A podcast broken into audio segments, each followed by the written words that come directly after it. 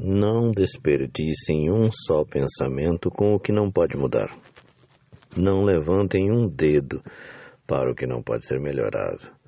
Com o que não pode ser salvo, não vertam uma lágrima. Mas o que existe, distribuam aos famintos. Façam realizar, se possível, e esmaguem esmaguem o patife egoísta que lhes atrapalha os movimentos, quando retirarem do poço seu irmão com as cordas que existem em abundância.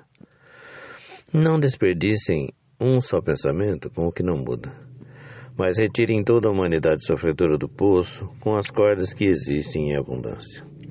Assim como os técnicos desejam, por fim, dirigir na velocidade máxima. Aquele carro sempre aperfeiçoado e construído com tamanho esforço, para dele extrair tudo que possui. E o trabalhador do campo deseja retalhar a terra com o arado novo, com o novo trator, a nova colheitadeira, assim como os construtores de ponte querem largar a draga gigante sobre o cascalho do rio. Também nós desejamos dirigir ao máximo e levar ao fim a obra de aperfeiçoamento deste planeta para toda a humanidade vivente. Não desperdicem um só pensamento. Bertolt Brecht eu ofereço esse poema a você que se cuida todos os dias, que usa máscara, que não aglomera, que não vê a hora de tomar a vacina e não vê a hora de que todos e todas as pessoas do mundo tomem vacina e fiquem imune ao, né, imunes ao, ao ataque do vírus. E lhe digo, não gaste um só pensamento com aqueles que riem quando as tribos indígenas dançam para vir a chuva, né?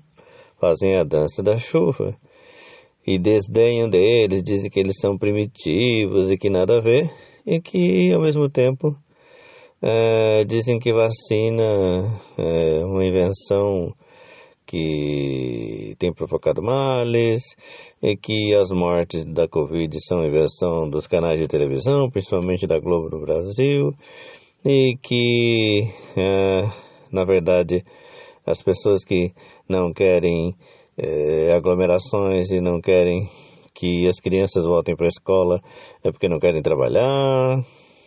Enfim, com essa, essas pessoas, não desperdice um só pensamento mesmo depois de tantos milhões de vidas salvas pelas vacinas contra a poliomielite, contra sarampo, coqueluche, contra essas doenças todas e a penicilina, eles continuam aí dizendo que né, a, a propaganda e não sei quem é, estão querendo parar o mundo e acabar com Deus, né?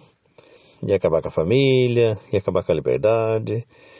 E depois furam a fila para tomar vacina. Então não gastem um só pensamento com essa gente. Vamos gastar como temos gastado, cuidando de nós, cuidando dos, dos que precisam procurando retirar do poço quem quer ser retirado. Boa quinta. Cuide-se.